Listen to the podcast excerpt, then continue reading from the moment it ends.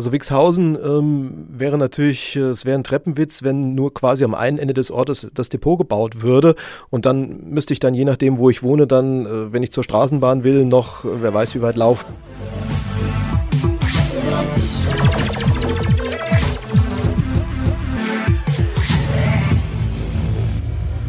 Wir wollen heute in unserer aktuellen Folge von der Station 64, dem Echo Online Podcast für Darmstadt und Südhessen, über den möglichen Umzug des Straßenbahndepots nach Wixhausen sprechen. Dafür haben wir auch einen ganz besonderen Gast. Ja, und außerdem geht es um eine kleine Bilanz. Was hat die Digitalstadt Darmstadt in den vergangenen zweieinhalb Jahren wirklich erreicht? Herzlich willkommen zur Station 64. Ich bin Marcel. Und ich Marina. Hi. In den letzten beiden Folgen ist, ja, ist es ja viel um das Thema Gewalt im Fußball gegangen. Heute wollen wir mal ein paar gewaltfreiere Themen ansprechen. Seit Monaten wird schon über ein Gewerbegebiet im Darmstädter Norden diskutiert. Auf rund 200 Hektar sollen in Wixhausen Ost und Ahelgen West, wenn es zumindest nach der Stadt Darmstadt geht, ein neues Gewerbegebiet ausgewiesen werden. Jetzt gibt es in der ganzen Debatte einen ganz neuen und auch ziemlich konkreten Vorstoß. Und zwar, äh, Heak Mobilo will dort ganz gerne mit äh, seinem Straßenbahndepot hinziehen. Naja, äh, sie muss es vielmehr, weil der Platz auf dem Gelände am Böllenfalltor ist zu klein geworden. Und zumindest laut Heak Mobilo Geschäftsführer Matthias Kalbfuß gibt es auch keine wirkliche Alternative. Äh, bei uns im Podcast ist heute unser Chefredakteur Lars Hennemann zu Gast. Er hat sich schon seit Monaten mit dem Gewerbegebiet beschäftigt. Hänemann, wie sinnvoll ist denn der Umzug der HEAG in den Darmstädter Norden? Den finde ich als Laie, äh, aber trotzdem darf ich eine Meinung dazu haben, sehr sinnvoll. Zum einen, wenn jetzt objektiv wirklich unabweisbar äh, es Entbesserungen zu eng wird am, am Böllenfalltor, dann muss ja was passieren. Äh, auch mit Blick darauf, dass es in Darmstadt in Zukunft ja eher mehr als weniger Straßenbahnen äh, geben wird. Stichwort Lichtwiesenbahn. Obendrein werden ja auch neue Fahrzeugtypen angeschafft, da muss ja was passieren. Obendrein fehlt ja bislang in Wixhausen, Richtung Wixhausen, die Straßenbahnanbindung komplett. Die käme ja mit dem Depot quasi Huckepack mit. Deswegen finde ich diesen Vorschlag an und für sich sehr sinnvoll. Jetzt ist aktuell auf dem Gewer also auf dem Gebiet, was als Gewerbegebiet ja in, geplant ist zumindest mal oder zumindest ähm, mal geguckt wird, ob das klappen könnte, überwiegend Felder. Weiß man denn, wem die gehören und ob das in irgendeiner Form ein Problem darstellen könnte?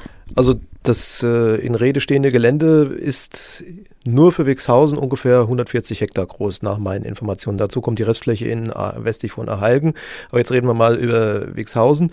Das ist bislang vorzügen, vorwiegend agrarisch, also landwirtschaftlich genutzt und ist halt ganz normal in privatem Besitz.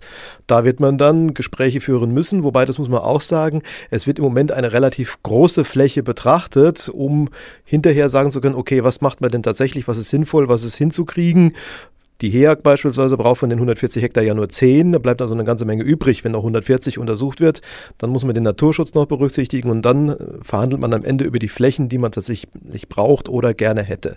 Aber das ist ein ganz normales Prüfverfahren, in das die Stadt jetzt einsteigt.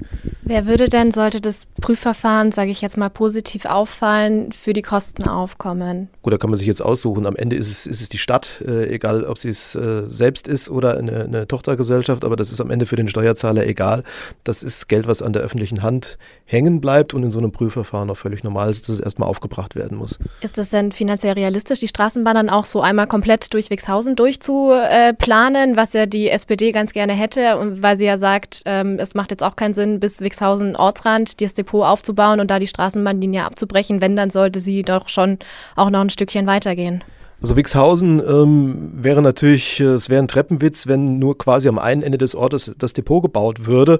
Und dann müsste ich dann je nachdem, wo ich wohne, dann, äh, wenn ich zur Straßenbahn will, noch, äh, wer weiß wie weit laufen. Wobei, man muss ja auch sagen, Wixhausen ist ja immerhin auch über die S-Bahn äh, angebunden, da kann man ja auch dann Richtung Hauptbahnhof mitfahren, aber je nachdem, wo ich in Darmstadt dann auch hin will, der Bahnhof liegt ja auch nicht wirklich zentral, ähm, wäre natürlich eine, S eine Straßenbahn für Wixhausen schon gut, je nachdem, wo man sie dann hinbaut, äh, das müssen wirklich die Experten prüfen. Ich persönlich würde zum jetzigen Zeitpunkt sagen, es wäre natürlich, also es wäre auch eine Provokation, nur ein Depot an den Ortsrand zu knallen und dann nicht wenigstens irgendwo Richtung Ortsmitte oder ob man es dann sogar bis zum äh, S-Bahnhof durchbaut, dann die Straßenbahnlinie zu bauen, vorausgesetzt, das geht.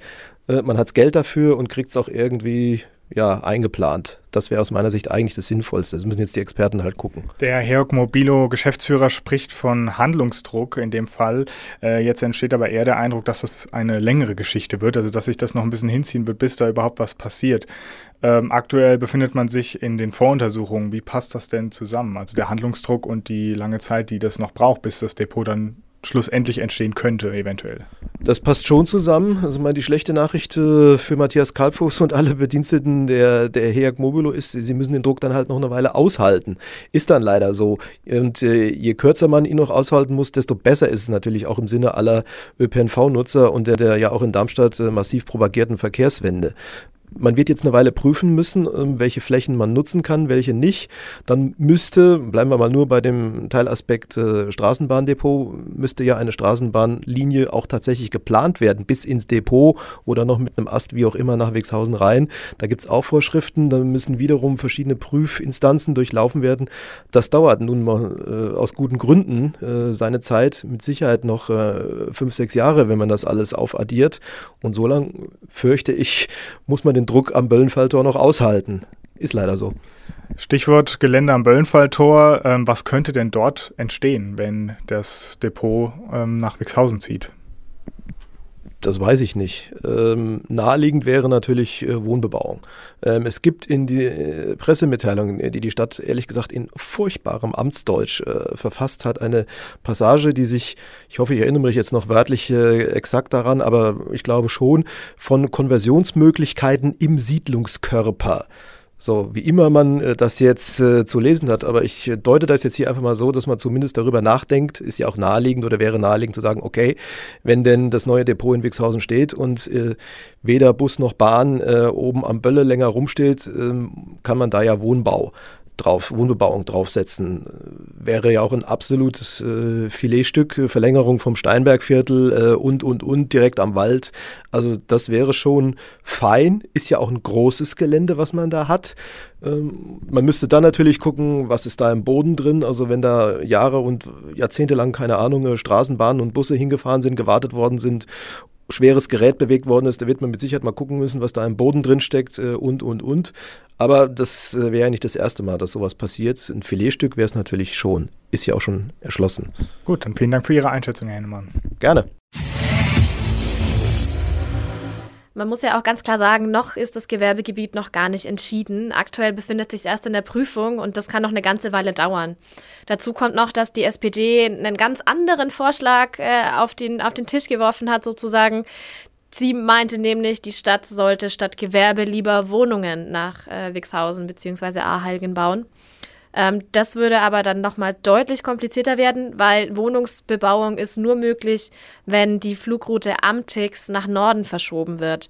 Das ist ja jetzt sozusagen, startet die Testphase dazu. Die wird aber zwei bis drei Jahre dauern und erst dann wird final entschieden, wie sich denn die, die Flugroute verschiebt und erst dann wird final entschieden, welche Wohnbebauung überhaupt möglich ist. Also das Ganze würde sich nochmal deutlich weiter nach hinten verzögern. Das mögliche Gewerbegebiet ist ein Zukunftsprojekt der Stadt. Es gibt aber auch eines, was uns schon ein bisschen länger auf Trab hält äh, und immer für viel Aufmerksamkeit gesorgt hat und jetzt schlussendlich in die Endphase geht.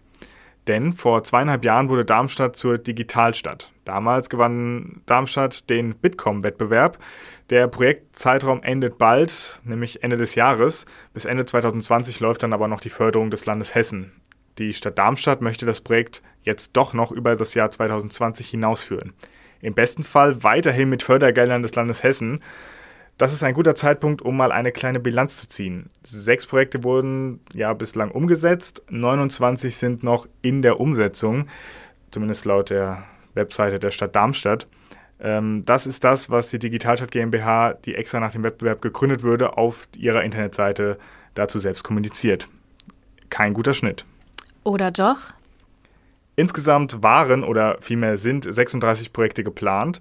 Dass davon nur sechs bisher umgesetzt wurden, ist, finde ich, eine sehr schwache Bilanz. Denn ähm, vor allem, weil kurz nach der Preisvergabe die Ziele direkt zu hoch gesetzt wurden. Darmstadt landete im Smart City Index der Bitkom jetzt auch nur auf Platz 10. Eine schlechtere Platzierung für eine schlechte Platzierung für eine Stadt, die sich selbst als Leuchtturmprojekt für ganz Deutschland sieht, finde ich. Übrigens, Heidelberg äh, hatte sich damals auch für den Bitkom-Wettbewerb der Digitalstadt beworben und ist trotz fehlender Fördergeldern auf Platz 6, also vor Darmstadt gelandet. Ja, schon klar. So manche Verantwortliche haben zu Beginn den Mund vielleicht etwas zu weit aufgemacht. Aber Platz 10 von immerhin 81 Städten, die da insgesamt bewertet wurden, ist für eine Stadt wie Darmstadt schon trotzdem eigentlich ein ganz gutes Ergebnis. Und vor allem, wenn man sich die Ergebnisse genauer ansieht, dann zeigt sich nämlich, dass Darmstadt in manchen Bereichen verdammt gut abgeschnitten hat. Ein gutes Beispiel ist Energie und Umwelt. Da landet Darmstadt sogar auf Platz 2. Nur Hamburg war da noch besser. Und jetzt mal ganz ehrlich, die haben wirklich ganz andere Möglichkeiten wie eine Stadt wie Darmstadt. Ja, die haben mehr Möglichkeiten. Das mag ja auch alles sein, aber davon haben die Darmstädter Bürger ja nichts. Ne? Und wenn ich wirklich zu einer Digitalstadt werden will, dann brauche ich die Unterstützung der Darmstädter. Die Projekte, die umgesetzt wurden, machen das Leben für nur sehr wenige wirklich einfacher. Ein Beispiel, äh, das Projekt Future History mit der App zur Mathildenhöhe, also quasi eine interaktive ähm, Stadtführung durch die Mathildenhöhe, ist vor allem für Touristen interessant, mit Sicherheit aber für die Mehrheit der Darmstädter eher uninteressant. Wovon wirklich mal alle profitieren würden, wäre endlich das Projekt Smart Parking mal umzusetzen. Also quasi eine App, die äh, freie Parkplätze aufzeigt und leichter finden lässt. Nicht jedes Projekt kann allen zugutekommen, das ist klar, aber genau deshalb gibt es ja auch genau diese Vielzahl an Projekten. Das freie WLAN ist wiederum ein ganz gutes Gegenbeispiel zu deinem Beispiel, ähm, weil sich das eben schon für alle Bürger auswirkt und auch zeigt, dass sich für alle was getan hat. Und auch von der Digitalisierung der Verwaltung profitiert jeder, zumindest jeder, der schon mal ein Zettelchen ziehen musste und trotzdem stundenlang im Warteraum darauf warten musste, dass er endlich drankommt. Jetzt kann man online zum Beispiel das Fahrzeug wieder zulassen oder auch die Geburtsurkunde beantragen. Ja, das WLAN ist ein gutes Beispiel. Ähm, das ist auf der Internetseite der Digitalstadt Darmstadt noch nicht als umgesetzt, sondern nur in Umsetzung beschrieben. Die ersten Hotspots gab es ja auch schon, bevor die Darmstadt überhaupt eine Digitalstadt wurde. Mittlerweile hat man da teilweise auch in Eberstadt, Erheiligen und Wixhausen einen Zugang. Und auch die intelligenten Straßenlaternen in Wixhausen sind ja eine super Sache. Die werden heller, wenn jemand vorbeigeht, dunkelt sich dann wieder ab, äh, wenn man nicht mehr da ist, was ja für die Umwelt gut ist, spart Energie. Und auch die Drohnen für die Feuerwehr sind eine super sinnvolle Investition gewesen. Aber wenn alle Informationen immer nur verhackstückelt an uns und die Öffentlichkeit gelangen, bekommt natürlich niemand ein wirklich umfassendes Bild von den ganzen Projekten, die in der Digitalstadt schlummern. Damit verkauft sich die Stadt auch ein bisschen unter Wert, oder? Vielleicht ist genau das auch das eigentliche Problem. Man muss dazu auch sagen, dass es diese Übersicht, die es ja aktuell gibt auf der Internetseite der Digitalstadt Darmstadt mit den 36 Projekten, die da aufgelistet sind, mit Beschreibungen und den Zielen, die dahinter stehen, dass es die noch gar nicht so lange gibt. Ähm, den genauen Zeitpunkt weiß ich zwar auch nicht, aber das ist auf jeden Fall erst im Laufe dieses Jahres passiert. Und das Projekt bzw. die Projektphase, die ist ja schon 2017 gestartet. Ähm, das heißt, eigentlich ist unter Wertverkaufen noch, noch zu wenig. Die Stadt verkauft sich gar nicht. Mal abgesehen von der ein oder anderen Veranstaltung, zu der ja aber auch nicht jeder hingeht. Ja, was bleibt dann als Fazit zu sagen? Ich würde sagen, zur Digitalstadt wird man nicht in zwei Jahren.